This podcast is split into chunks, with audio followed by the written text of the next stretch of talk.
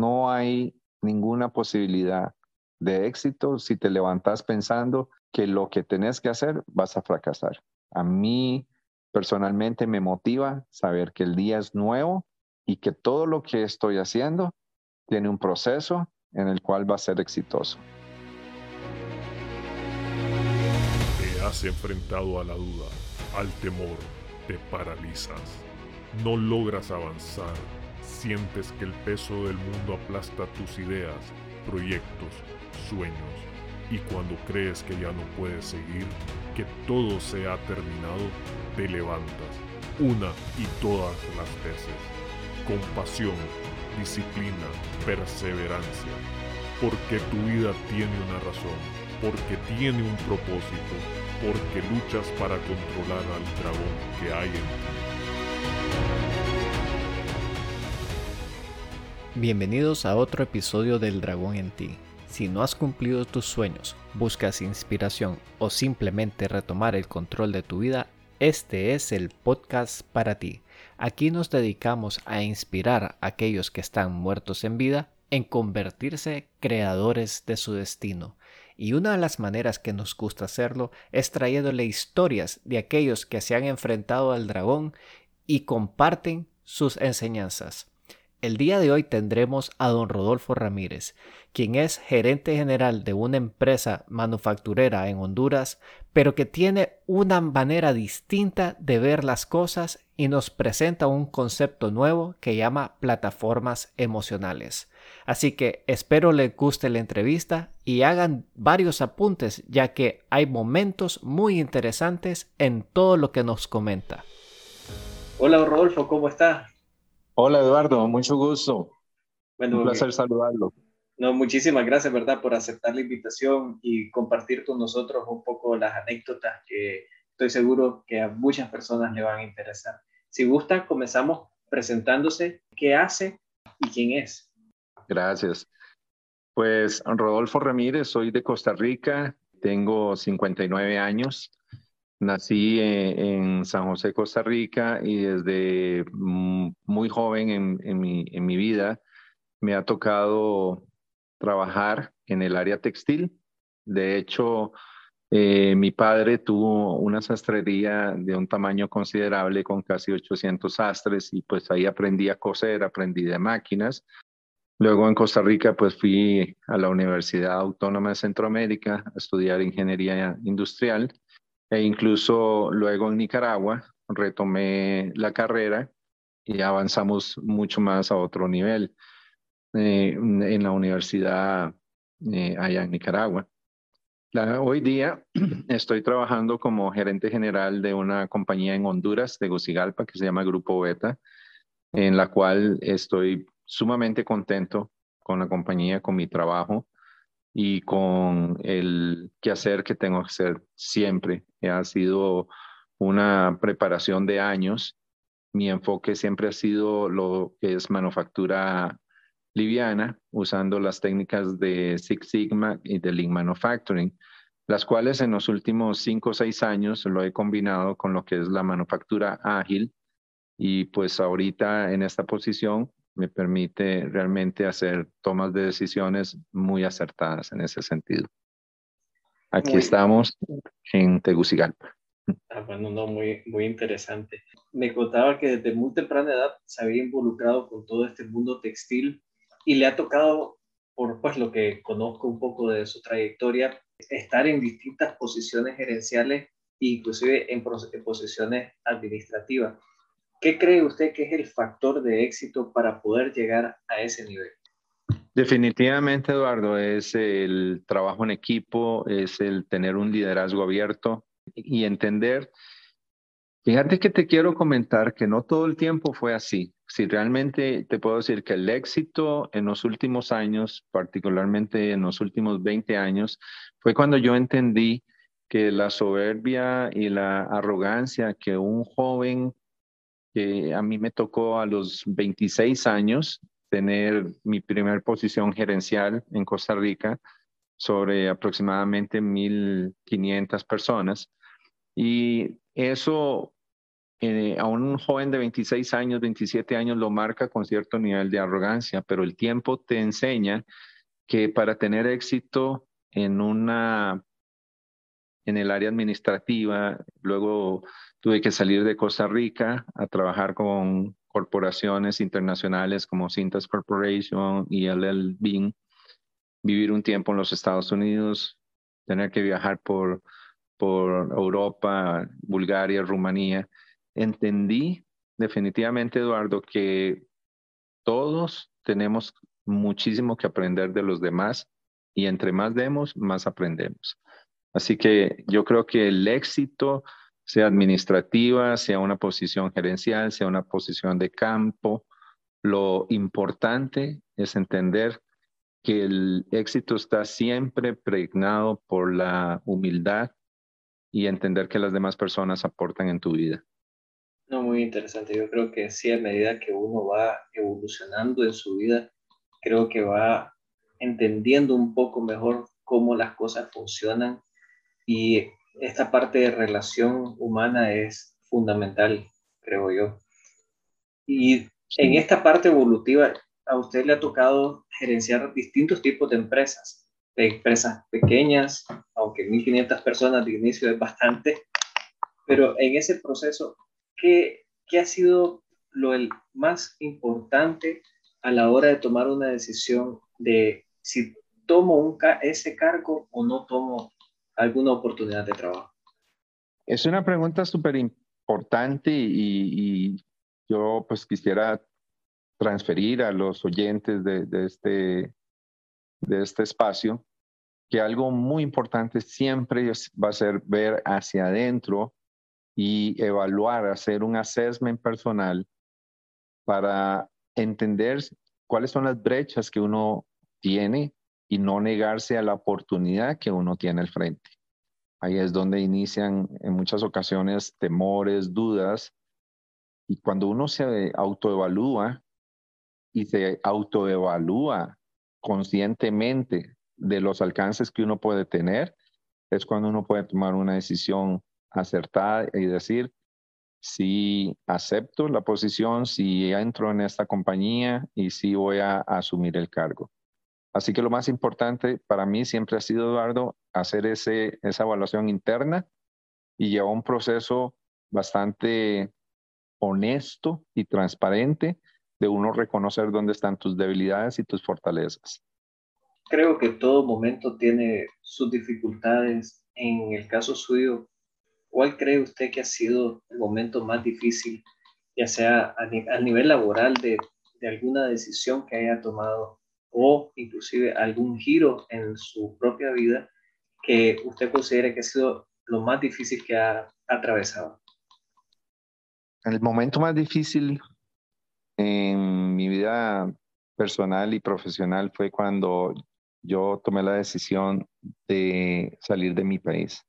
Como costarricense, yo pensaba que siempre iba a estar ahí, que siempre iba a poder sostener eh, un estilo de vida, que en algún momento mi, el tipo de empresa para la que yo me he capacitado toda mi vida, que es el área textil, básicamente en Costa Rica desapareció. Allá en los años 80 y los años entre el 85 y los años 90, prácticamente toda la maquila se movió hacia Nicaragua, hacia El Salvador, hacia Honduras y quedamos en Costa Rica con muy pocas compañías el momento más difícil de mi vida fue entender que tenía que salir de Costa Rica.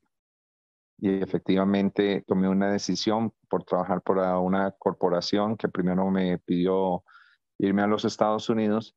Y curiosamente, estando en los Estados Unidos, eh, mucha gente me cuestionaba la decisión de una oferta dentro de esa misma compañía estadounidense.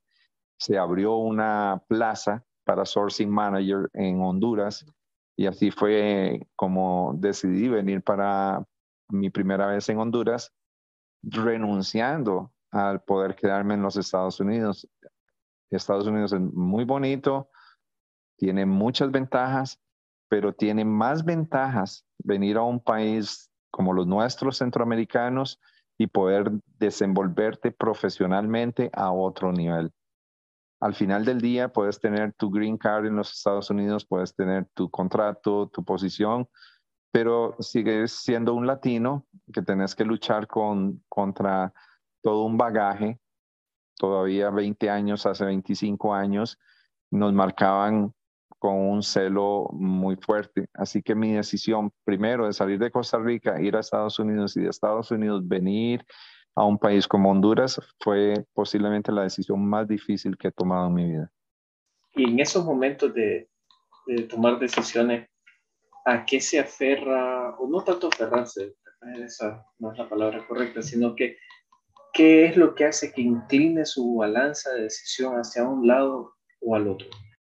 Todos tomamos decisiones bajo alguna plataforma. Siempre debajo de nuestros pies puede estar la plataforma de la seguridad, la plataforma del temor, la plataforma del orgullo, del enojo incluso en algunos momentos. Y lo que me ha enseñado a mí profesionalmente en mi vida es que siempre debo tomarla bajo una plataforma en la que pueda hacer el proceso de evaluación y entender si estoy preparado o no para la oferta que me están haciendo. Interesante. Y bueno, aprovechando el hecho que a veces no tengo esa oportunidad de hablar con personas que tienen múltiples personas a, su cargo, ¿qué es lo más importante o qué es lo que busca usted en, en alguien que trabaje en su equipo? Eh, fíjate que esa es una pregunta, Eduardo, que yo me la contesté ya hace alrededor de unos 8 o 10 años atrás. Lo más importante para que una persona o considerar una persona dentro de mi equipo, ya sea un equipo que yo herede o personas que yo agregue a mi equipo, tienen que ser personas dispuestas a dar y a recibir en sentido profesional. He trabajado con personas inclusive con escolaridad mucho más alta que la mía, personas con tal vez con, con doctorados y maestrías, y son personas que he jalado a mi equipo porque siempre han tenido la humildad de poder abrir su mente, su corazón y dar lo que tienen. Y la verdad es que la vida te enseña que entre más das, más aprendes y más recibís. Así que para tener un equipo exitoso, un equipo de personas que hagan el cambio, que hagan la diferencia, yo he determinado que los valores importantes son las personas que tienen la humildad de dar y la humildad de recibir, el deseo de transformar y algo muy importante, la visión de ver qué es lo que sigue bajo estos cuatro aspectos es que yo valoro a la gente que siempre está en mi equipo. Y sé que usted ha trabajado principalmente pues dentro de empresas, donde corporaciones relativamente grandes, donde hay más de 3.000, 4.000, hasta no sé cuánto ha sido el, mayor número de personas que han trabajado a su cargo. Eh, pero en algún momento no le ha tomado la curiosidad de emprender algún negocio propio. Sí, honestamente sí me ha, sí me ha eh, dado la curiosidad, me ha dado, me ha dado ese deseo de tener mi negocio propio y he tenido que luchar contra, contra esa duda o ese temor que genera. Si en ese negocio propio lo haré muy exitoso o lo perderé todo, porque normalmente para un negocio propio uno expone todo su, su patrimonio. Y realmente ha sido una, una situación interesante. Lo he hecho, lo he hecho dos veces en mi vida y gracias a Dios, pues mm, lo he recuperado todo también, ¿no? Ha sido, han sido, en dos ocasiones han sido negocios muy exitosos en los, de, en los que me ha tocado venderle mi parte a, a mi socio mayorista. En una ocasión fue en Costa Rica y la otra ocasión fue en Nicaragua, en donde mi parte pues se la vendía al socio que tenía más capital y él decidió tomar otras decisiones con la empresa, pero han sido momentos muy interesantes, Eduardo, porque con esa prueba todo lo que sos, todito lo pones a prueba. no hay nada que quede oculto. Cuando vos sos un emprendedor y sos un empresario, de pies a cabeza sos evaluado por todo el sector financiero, los, el nicho en que estés trabajando, a la asociación a la que te estés afiliando. Es un proceso bien interesante en el que uno debe entender que es una radiografía hacia afuera. Y quería preguntarle, ¿qué es lo que hace que usted se levante todos los días y haga lo que haga? ¿Qué es exactamente lo que lo motiva a usted a seguir adelante, a siempre ver hacia un horizonte? Porque desde que yo lo conozco, siempre ha tenido esa visión positiva, pero siempre me he preguntado, ¿qué hace que usted se levante todos los días y persiga ese objetivo de excelencia? Eduardo, esa pregunta es una pregunta interior que uno se hace y que cada mañana, y esa es una práctica también de años, cada mañana al, levantarme trato de borrar lo que sucedió el día de ayer. A mí me motiva mucho darle la oportunidad al día nuevo. Todos los días a las 5 de la mañana trato de poner mi mente en blanco y aunque sé que tengo que hacer seguimiento a mi trabajo, a los proyectos, a un montón de, eventos que vienen del día anterior, de la semana anterior, de meses anteriores o años inclusive, cada día lo que me motiva a mí a ser feliz, a ser, entregarme al trabajo, es darle la oportunidad al día con eventos, aunque sean los mismos, pero con un pigmento, un nuevo sabor algo nuevo en el proceso, algo, algo agradable, eh, trabajar con el equipo, eh, saber que los resultados se van a dar.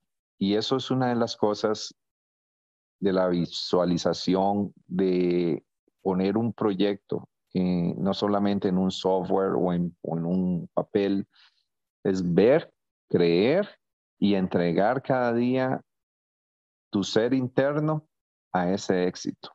No hay ninguna posibilidad de éxito si te levantas pensando que lo que tenés que hacer vas a fracasar. A mí personalmente me motiva saber que el día es nuevo y que todo lo que estoy haciendo tiene un proceso en el cual va a ser exitoso.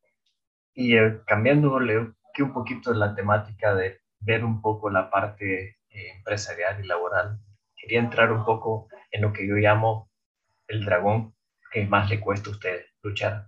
Para usted, ¿cuál es aquello que en este momento le, le causa de alguna manera algún freno a aquello que nosotros aquí en este podcast llamamos el dragón en, con el que usted lucha todos los días? Fíjate, Eduardo, que te agradezco la pregunta porque es una pregunta en la que uno tiene que también sincerarse mucho y mi dragón se llama incertidumbre incertidumbre, eh, hay momentos, hay momentos en los que cuando el proyecto es muy grande, me entra la duda de, si estoy listo o estoy preparado para llevar ese proyecto a un éxito completo.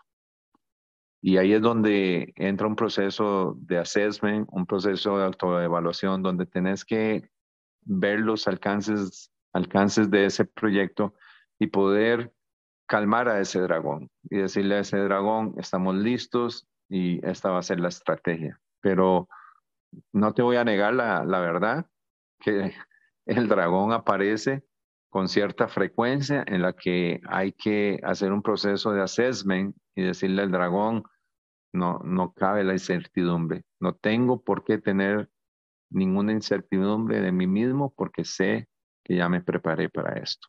¿Cómo cree usted que este dragón de la incertidumbre de alguna manera le ha afectado en su vida? ¿Lo ha detenido a tomar alguna decisión importante? Sí, sí, sí, Me ha afectado fuertemente. Por ejemplo, yo, este dragón me venció en una ocasión. En una ocasión tuve la oportunidad profesional de realizarme en Asia. Me hicieron una oferta para trabajar con una compañía muy, muy grande, muy fuerte en la ciudad de Hong Kong, en la que, de hecho, mis dos hijas eh, están viviendo en Hong Kong. Ahorita la mayor ya se fue para Australia, una se casó con un australiano otra con un inglés, pero ese momento ha sido uno de los momentos en los que yo puedo reconocer que el dragón me venció. Me venció porque aunque puedo hablar inglés y en Hong Kong pues todo el trabajo iba a ser en inglés, tuve incertidumbre acerca de la parte cultural, si me podía acoplar a una cultura como la hongkoniana, eh, rodeados de, un montón de aspectos de la República de China que, que no sabía si los iba a poder sobrellevar y decidí no aceptar. Ha sido una de las pocas veces que puedo reconocer que la incertidumbre mm, me ganó en ese momento. Así que después de eso hice una revaloración de, de, mis, de mi decisión, de mis valores, y pues acepté otras, de, otras posiciones ya sabiendo cómo hacer el análisis y no permitirle al dragón que me volviera a vencer. Está muy interesante ese tema. Sé que nos ha mencionado varias veces este tema de las plataformas personales y análisis. Y la pregunta que le iba a hacer era, ¿cómo lidia usted con este tema de la incertidumbre? No sé si nos puede explicar un poco más este assessment. El assessment, en el assessment de la, del dragón con el que tengas que enfrentarte, tenés que analizar emocionalmente dentro de tu estructura emocional en qué plataforma estás parado. La plataforma en la que nosotros nos paramos durante el día y sobre todo a nivel laboral, en muchas ocasiones podría ser la plataforma, como me sucedió en ese momento, de la incertidumbre, pero luego eh, viene la plataforma de la humildad, en donde uno tiene que autoanalizarse y hacer una, una evaluación hacia atrás. Hay muchas decisiones que en la vida uno tal vez las ha tomado bajo la plataforma de la arrogancia, bajo teniendo, teniendo los pies en el enojo, teniendo los pies en, una plataforma que pocas veces las personas reconocen y es eh, la plataforma del ego. Y cuando eso sucede, muchas veces podemos tomar las decisiones equívocas. En este caso, vencer la plataforma de la incertidumbre, en mi caso personal lo logré haciendo el assessment y entendiendo que tenía que moverme hacia otra plataforma, que es la plataforma en donde me siento, la seguridad que me da la experiencia, los años de trabajo, las diferentes aprendizajes que he tenido en las diferentes compañías, aprendizajes que he tenido la oportunidad de, tener en, en, Estados Unidos, en países de Europa o en la misma Asia. Bajo esa plataforma, combinado con la, la humildad de reconocer que el temor y la incertidumbre te está venciendo, es cuando la puedes vencer a ella. Creería yo que en el mundo de, la alta gerencia existe un, un tema de balance entre lo personal, familiar e inclusive las metas personales. ¿Usted pasa por algún momento de balance y en caso que no, cómo hace para balancear un poco sus distintos aspectos de la vida? Dándole un valor posicional a cada uno de los aspectos de la vida que para mí son, pues, en primer lugar, mi familia, en segundo lugar, mis creencias religiosas, en tercer lugar, mi vida emocional y obviamente está mi trabajo. El trabajo normalmente es lo más sólido que tenemos. El trabajo en la mayoría de los casos nos autoengañamos pensando que vivimos para el trabajo y la verdad es que trabajamos para vivir. El balance yo lo logro, Eduardo, cuando tengo claro que a través de mi trabajo y mi éxito profesional, las demás áreas como familia, como mi área emocional y espiritual, van a estar balanceadas. Si yo le doy un valor más alto al trabajo que a los valores familiares, a los valores eh, éticos y espirituales, estaría perdiendo precisamente el sentido del, del trabajo, porque el trabajo, uno trabaja para ser exitoso y es exitoso para cubrir a la familia, cubrirte emocionalmente, poder tener un desarrollo espiritual. Así que creo que eso es lo que he aprendido en los últimos años, Eduardo, poderle dar un valor más fuerte o un valor igual, donde no hay desbalance con el trabajo, que no lo he hecho toda la vida, te lo digo honestamente, siendo un profesional entre los 25, 35 años, mi trabajo era todo en aquellos años. Y con mucho dolor tengo que reconocer que fueron años en los que de repente mis hijos estaban chiquitos y no los, no los atendí, no los cuidé como debería de ser. Pero con los años aprendí que el trabajo es, es algo que no lo puedo poner por encima de las, de las otras áreas de mi vida.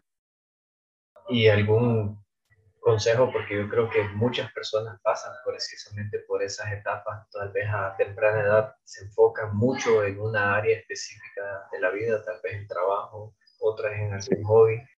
¿Cómo logra uno ese proceso de reflexión interna? ¿Tiene que pasar por algún momento difícil, eh, tensional, para poder percatarse? ¿O puede haber alguna otra manera de poder tener esa realización?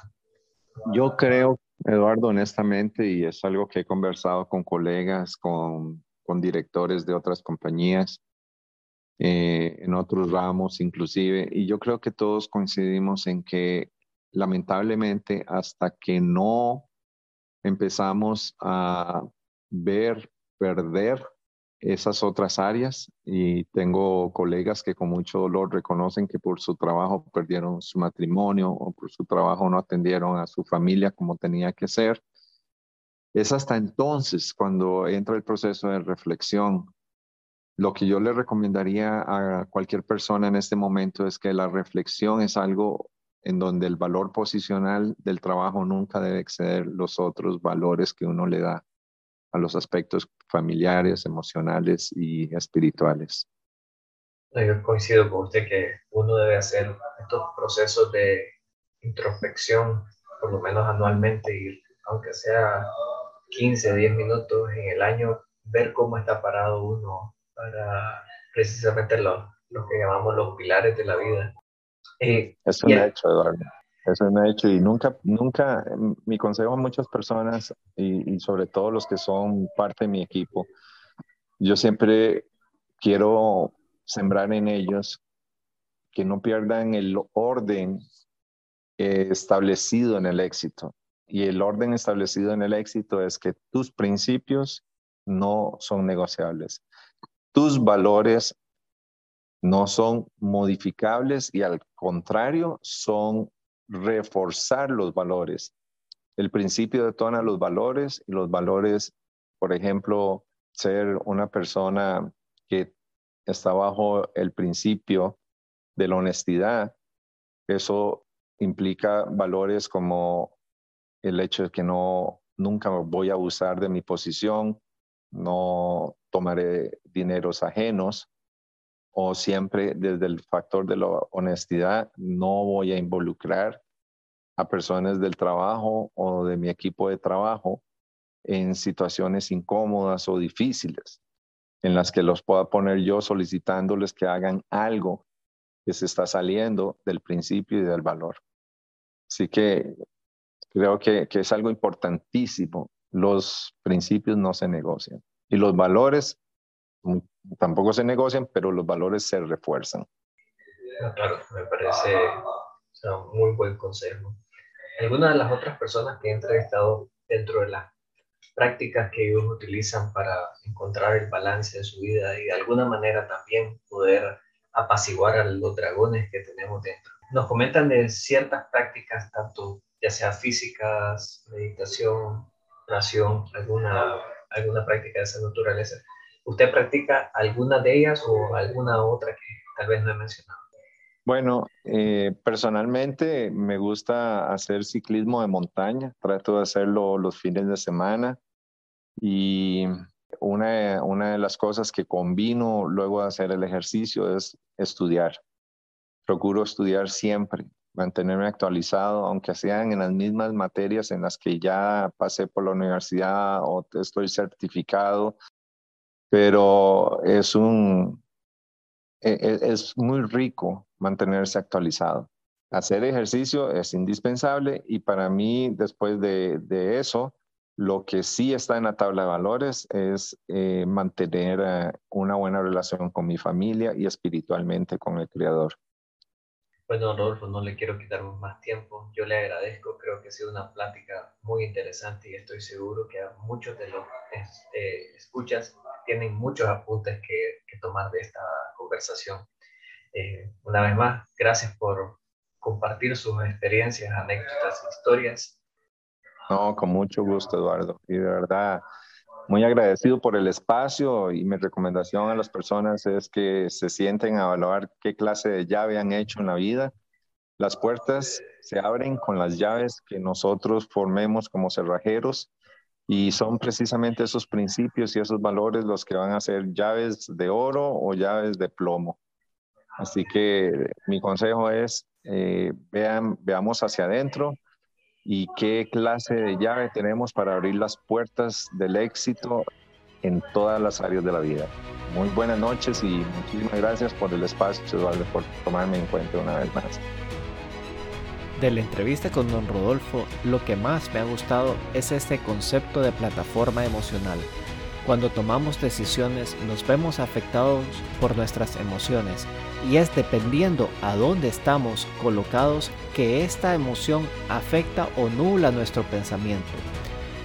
Sin duda es un concepto que debemos de explorar un poco más a profundidad, sin embargo creo que ha sido una excelente introducción al tema. Espero que les haya gustado la entrevista y nos comenten sus opiniones e impresiones en Instagram en el dragón en ti. Ya como siempre les digo, si tú no controlas al dragón, él te controla a ti.